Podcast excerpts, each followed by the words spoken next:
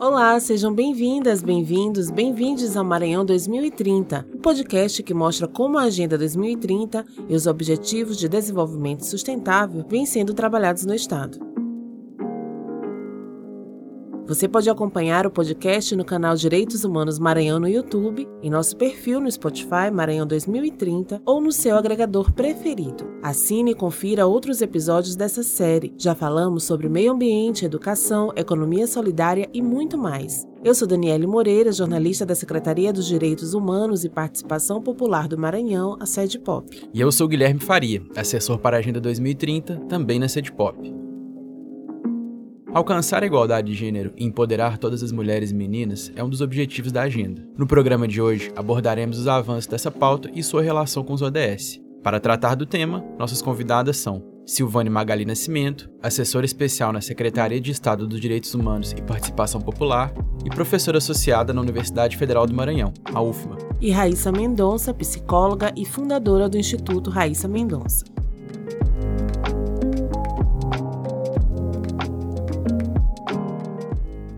Os Objetivos de Desenvolvimento Sustentável fazem parte da Agenda 2030, que é literalmente um compromisso de todo o mundo. Os 17 ODS foram incorporados pelos 193 países membros da Organização das Nações Unidas, a ONU. Estamos falando de uma chamada de ação para adotar medidas urgentes, com o objetivo de melhorar a qualidade de vida da população de norte a sul do planeta. Além de propor metas em áreas como combate à pobreza, saúde e educação, a agenda trata de outros temas muito importantes para o desenvolvimento pleno das pessoas. O gênero é um deles. Mas como garantir autonomia, oportunidades e direitos para mulheres e meninas? O objetivo número 4 indica alguns caminhos acabar com a discriminação e a violência de gênero, garantir o protagonismo de mulheres em espaços de decisão, prover saúde sexual e reprodutiva e assegurar acesso a recursos econômicos, inclusive a terra. De acordo com o Observatório Nacional de Direitos Humanos e o Instituto Santos Dumont, o número de registros de crime contra as mulheres no Brasil triplicou entre 2020 e 2021. Apesar de o cenário ainda ser preocupante, nas últimas décadas houve uma série de avanços institucionais e políticas públicas na pauta de gênero. Silvane Magali Nascimento, assessora especial na Secretaria de Estado dos Direitos Humanos e Participação Popular e professora da UFMA, nos conta sobre essas conquistas e o papel da sociedade civil organizada na luta pelos direitos das mulheres. Ela também fala dos avanços da pauta de gênero no Maranhão. Confira. Professora Silvane, Quais avanços na pauta de gênero você observa no Brasil e no Maranhão? O que ainda precisa ser implementado para garantir a autonomia e a geração de oportunidades para mulheres e meninas? Primeiramente, agradecer o convite, né?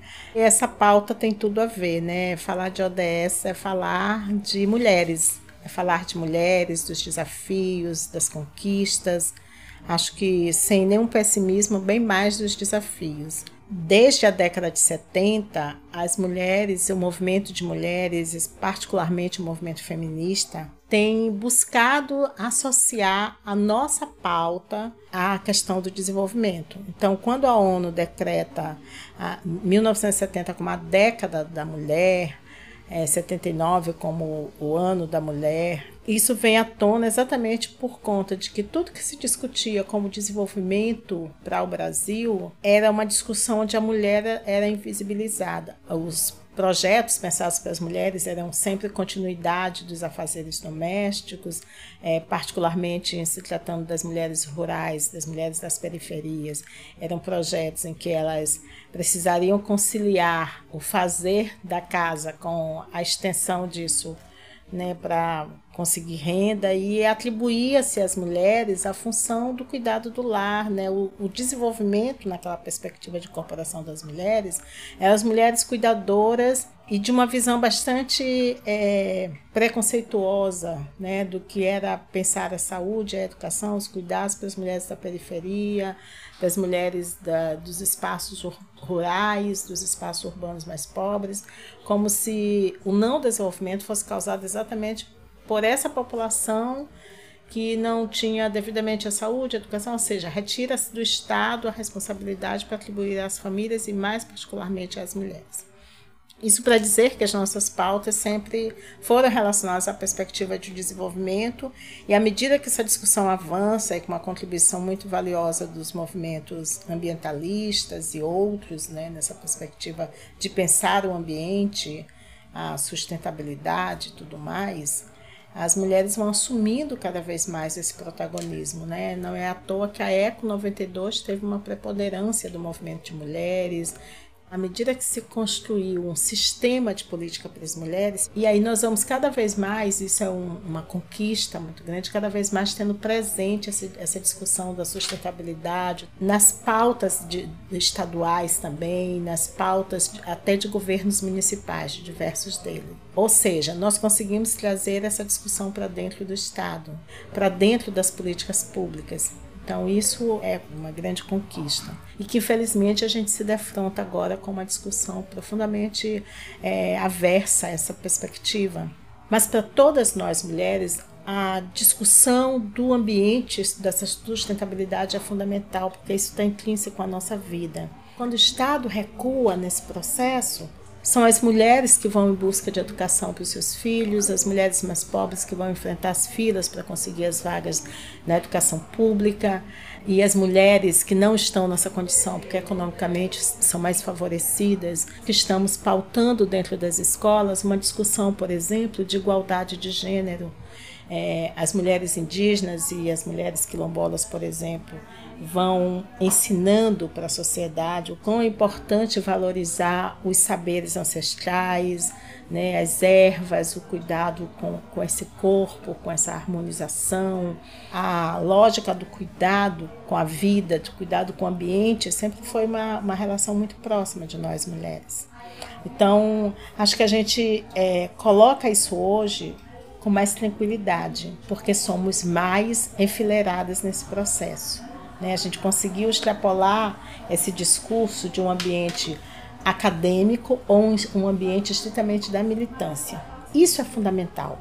E é disso que eu estou falando. Como que a gente consegue extrapolar essa pauta antes mais restrita e tudo isso tem a ver com a lógica do desenvolvimento. Isso tem a ver com a lógica de um ambiente sustentável, porque a água nos importa, porque a terra nos importa, porque a educação nos importa. A gente quer uma educação que se paute por essa lógica de pensar o mundo, de pensar o outro, de pensar o próximo, né? Então, tudo que está pautado como os objetivos do ODS dizem de respeito diretamente a nós mulheres. Professora Silvane, o Maranhão possui populações representativas, como mulheres quilombolas, indígenas, quebradeiras de coco e agricultoras familiares. Qual a relação dessas trabalhadoras com o meio ambiente e o desenvolvimento sustentável? Quais ações seriam importantes para que elas contribuam ainda mais com os ODS? Primeiro, vou responder o que é preciso que o Estado faça mais, né? É, não basta só que a gente tenha publicizado essa questão, né? É preciso que o Estado efetivamente incorpore. Preciso que isso saia do campo do discurso para a efetivação de políticas, de ações. Isso é a questão fundamental para as mulheres quilombolas, para as mulheres indígenas, é o seu território. É o direito à sua terra e o direito à territorialização, que são os seus costumes, as suas tradições, e aí entram todos esses saberes, né? sendo respeitados, sendo valorizados, sendo incorporados enquanto políticas públicas efetivamente. Não dá para falar em dia do índio quando essa população continua, e sobretudo as mulheres, continuam profundamente expropriadas dos seus territórios e, consequentemente, dos recursos naturais que garantem alimentos, que garantem é, saúde, qualidade de vida em geral. Então, essa é a parte que cabe ao Estado. E as mulheres? É, uma das questões fundamentais é massificar essa luta, né? que as mulheres indígenas quilombolas consigam mais possível fazer é, com que o seu, os discursos, suas práticas, seus conhecimentos ganhem espaços. Né? E muitas, muitas delas e muitas lideranças têm conseguido fazer isso, inclusive com a, que a gente, a minha geração chama muitos anos da formação de novos quadros, né? Mas isso não se dá de uma forma isolada. Não são as mulheres indígenas sozinhas, as quilombolas, as quebradeiras de coco. elas vão se juntando e fazendo isso, mas isso se dá no crescente com outros movimentos, né? É um programa que é muito interessante, que é o programa de documentação rural, que dá acesso às mulheres rurais à, à documentação. Isso é fundamental porque até a parte dos anos 90, as mulheres rurais no Brasil elas não tinham documentação. Então, isso dificultava acesso às políticas públicas, dificultava crédito para os seus projetos, programas e, fundamentalmente, dificultava a sua aposentadoria. Então, essas mulheres passam a ter direito à documentação e isso é significativo, é simbólico para se sentir cidadão. Né? Outro programa muito interessante, a Carreta Lilás, né, que vai para as comunidades, vai para os bairros e dá, além das orientações, dá acesso a diversos serviços, né, serviços de saúde. Agora, a política de enfrentamento à violência doméstica é a grande questão, a efetivação da Lei Maria da Penha. Então, assim, a gente consegue fazer um processo de mobilização, de formação de técnicos, de equipes para o enfrentamento à, à violência nos estados e nos municípios. Mas isso ainda está muito aquém do que a realidade exige. Basta dizer os alarmantes números de feminicídio nesse país e no estado do Maranhão. No Maranhão, nós ainda temos um déficit muito grande em se tratando desse tema, porque nós ainda temos uma saída grande de homens dos espaços urbanos mais pobres, mas, sobretudo, do espaço rural, em busca de trabalho, em busca de, de emprego, em busca de renda e temos comunidades onde as mulheres estão sozinhas com crianças e velhos. Então é fundamental que essas mulheres tenham condições de trabalho. Condições de trabalho não está se falando de empregabilidade, está se falando de poder dar condições de produção. E isso, mais uma vez afirmo, está muito ligado aos objetivos do desenvolvimento sustentável, que é o direito a esse espaço, né, com água, com terra, com tudo mais, né? Silvane, você gostaria de acrescentar algo mais a essa discussão? Quero aproveitar para destacar a importância que foi o enfrentamento do Maranhão enquanto unidade federativa, do governo Flávio Dino, nesse processo de fazer o diferencial no contexto nacional, porque o que nós estamos vivendo, o impacto disso sobre a vida das mulheres, o impacto disso para fazer o reverso dos, dos Objetivos de Desenvolvimento Sustentável é muito forte e ter um governo alinhado com essa perspectiva, ter uma Secretaria de Estado é, que, com seus limites, com suas dificuldades e, e, por que não dizer até com algumas contradições, consegue é, efetivamente se envolver e, e, acolher e ouvir as mulheres e se engajar nesse processo e trazer para o debate as questões que pautam a luta do movimento feminista e do movimento de mulheres em geral. Né? Isso é fundamental e é assim que a gente exerce minimamente o processo de democracia. Ouvimos a professora Silvane Magali falar sobre os avanços e os desafios relacionados às metas dos ODS, que têm a ver com a promoção do direito das mulheres. Agora, a conversa sobre gênero e Agenda 2030 continua a partir de outro olhar. Se é comum vermos violações nos direitos humanos das mulheres cisgênero, a população trans se encontra em uma situação ainda mais delicada. Nesse sentido, o trabalho de organizações do terceiro setor é muito importante. Um exemplo é o Instituto Raíssa Mendonça, que tem sede em São Luís e trabalha para resgatar pessoas LGBTQIA+, em situação de vulnerabilidade. Quem tem contato com a entidade recebe alimentação, apoio psicológico, jurídico e médico, além de orientação e capacitação profissional. Quer saber mais sobre formas de superar a vulnerabilidade das pessoas trans e garantir iniciativas voltadas para a população LGBTQIA? Raíssa Mendonça, psicóloga e fundadora do instituto que leva seu nome, nos aponta alguns caminhos. Raíssa, quando falamos de gênero, Agenda 2030 e desenvolvimento sustentável, também precisamos abordar políticas para incluir as mulheres trans, além de toda a população LGBTQIA. Quais as principais necessidades dessas populações? Como o Instituto trabalha para ajudar a supri-las? a desigualdade de gênero já é muito grande quando se trata das políticas e de inclusão para as mulheres cis. Imagina quando se trata da nossa população, que é a mais morta, a mais excluída e a mais marginalizada socialmente. O que é que o mercado nos diz? que a nossa população está fora do mesmo devido à sua falta de qualificação. Então, nós temos uma responsabilidade muito grande, uma contribuição muito grande a dar, um desafio maior ainda, eu digo porque a nossa população não tem como ser qualificada, ser inserida no mercado de trabalho, se ela 90% não conclui nem o ensino fundamental.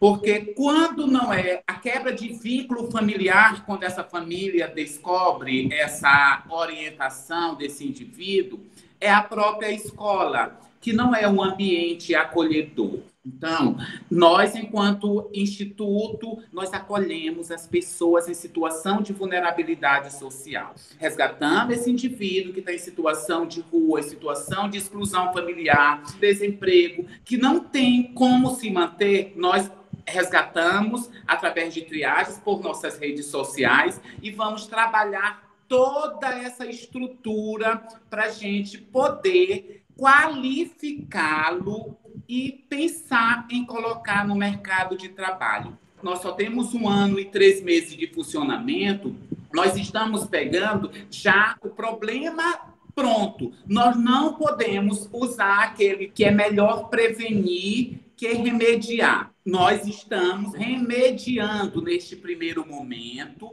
porém, a partir de agora, queremos lutar enfrentar esse mercado tão desigual para evitar que esse adoecimento continue. Hoje nós estamos aqui na nossa casa com um curso em parceria com uma instituição bancária privada, que é um curso de qualificação profissional. Vamos, após diretamente buscar essas empresas, porque não adianta a gente qualificar, porque essas pessoas vão encontrar um não. Quando percebe que é uma mulher trans, que é um homem trans, eles sempre dizem: ah, essa vaga já foi preenchida. Então, nós temos, além de lutar para conseguir a parceria, para qualificar a pessoa, nós ainda temos que fazer esse trabalho formiguinha de ir de empresa em empresa pedindo para dar uma vaga para uma pessoa da nossa população. É um desafio muito grande. Raíssa, você poderia descrever qual é o grau de vulnerabilidade das pessoas assistidas pelo Instituto? Muitas vezes nós somos expulsos do nosso contexto familiar apenas por sermos quem somos. Chega na escola, não encontra o acolhimento que ele necessita. O que é que resta? Vai lutar apenas para ganhar o pão de cada dia, ele encontra todos os tipos de violência, que é um grande número de pessoas da nossa população nos presídios. Esse problema não foi uma escolha consciente desse indivíduo, foi uma escolha pela sobrevivência, foi o único meio que encontrou para sobreviver. Quando esse indivíduo chega até nós, está vulnerável, e é onde entra todo o nosso suporte psicológico, de acolhimento, e aí nós vamos trabalhar, saber o que é que esse indivíduo gostaria de fazer aí nós vamos buscar esse meio. Às vezes, nós buscamos fora, nós temos que agradecer esses parceiros, que são muitos, mas nós precisamos de mais ainda, porque hoje na nossa casa, por exemplo, nós temos 12 pessoas acolhidas, mas nós temos uma lista de espera de mais de 40 pessoas que sabe que aqui ele vai poder ser ele de verdade, vai ser respeitado na sua condição humana.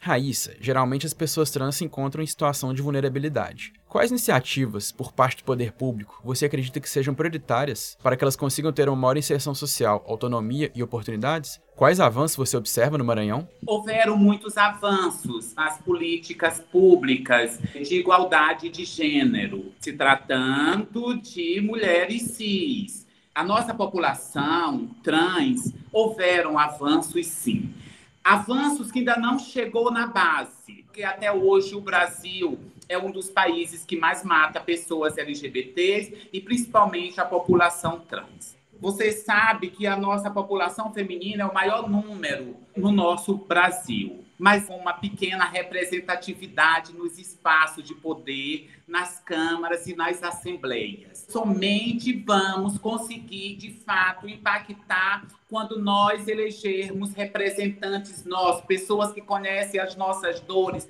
Então, eu acredito que somente vamos conseguir quando colocarmos em pleno funcionamento esse dispositivo da sororidade apenas quando a gente nos emanciparmos e tomarmos consciência do poder que temos para é, ressignificar o quadro atual. É o caminho, é o meio que eu acredito para a gente, de fato, atingir essas metas da ODS 2030. É, Raíssa, por favor, sinta-se à vontade para fazer suas considerações finais todos os avanços que tivemos até hoje, significativos, vieram pelo judiciário e não pelo legislativo, que é que tem o dever de defender os nossos direitos. Semana passada mesmo, houve um mutirão de retificação de nome social. Hoje, a pessoa trans pode opinar em ter o seu nome de registro ou ser retificado para o seu nome social. Isso são avanços significativos, porque no ano de 2014, quando eu ainda estava na universidade, tinha um professor que fazia questão, mesmo eu dizendo, meu nome é Raíssa Martins Mendonça, meu nome social, ele fazia questão de me chamar pelo meu nome de registro. Eu passava por esse constrangimento. Precisei pagar, na época, 4 mil reais pela retificação do meu nome e tive que aguardar o processo por dois anos. E hoje existe mutirão, existe sensibilização de vários órgãos envolvidos que fazem isso de forma voluntária, dando a oportunidade de diminuir essa, essa segregação e essa discriminação. Hoje nós temos um conselho estadual LGBT. Esse conselho foi um macro avanço nas políticas públicas para a nossa população. Inclusive, nós temos a honra de ser conselheira estadual dos nossos direitos. Isso são avanços, mas tivemos muitos outros. Mas, infelizmente, nós precisamos de representatividade de quem precisamos votar nos nossos iguais para a gente poder ter quem avance mais ainda essa nossa pauta de políticas públicas de Estado e de direito para a nossa população. E quero dizer para vocês que espaços como esse são avanços. Antes, nossa voz não era ouvida e hoje nós encontramos espaços como este para a gente falar das nossas dores, das nossas angústias e dos nossos sonhos. A nossa luta maior é por direito à vida. É um direito universal, mas que muitas vezes é ceifado apenas por sermos quem somos. Agradecemos a participação de Raíssa Mendonça, psicóloga e fundadora do instituto que leva seu nome, e de Silvane Magali Nascimento, assessora especial na Secretaria de Estado dos Direitos Humanos e Participação Popular e professora da UFMA. Neste episódio, falamos sobre gênero e Agenda 2030. Afinal, reduzir as desigualdades e garantir autonomia, oportunidades e direitos para as mulheres cis e transgênero, além de toda a população LGBTQIA, é um dever de todos, todas e todes. Também vimos como algumas iniciativas, no Brasil e no Maranhão, são adotadas para garantir avanços para essas pessoas. Você pode acompanhar o podcast no canal Direitos Humanos Maranhão no YouTube, em nosso perfil no Spotify ou no seu agregador de podcasts preferido. O Maranhão 2030 é uma produção da Secretaria de Estado dos Direitos Humanos e Participação Popular, em parceria com a Rádio Timbira. A produção e a redação foram feitas por Daniele Moreira, Guilherme Faria e Thales Figueiredo. A locução é de Daniele Moreira e Guilherme Farias, com trabalhos técnicos e edição de Thales Figueiredo. No próximo episódio, encerrando a primeira temporada do podcast Maranhão 2030, vamos conversar sobre saúde. A gente espera você. Até a próxima, nos vemos no último episódio.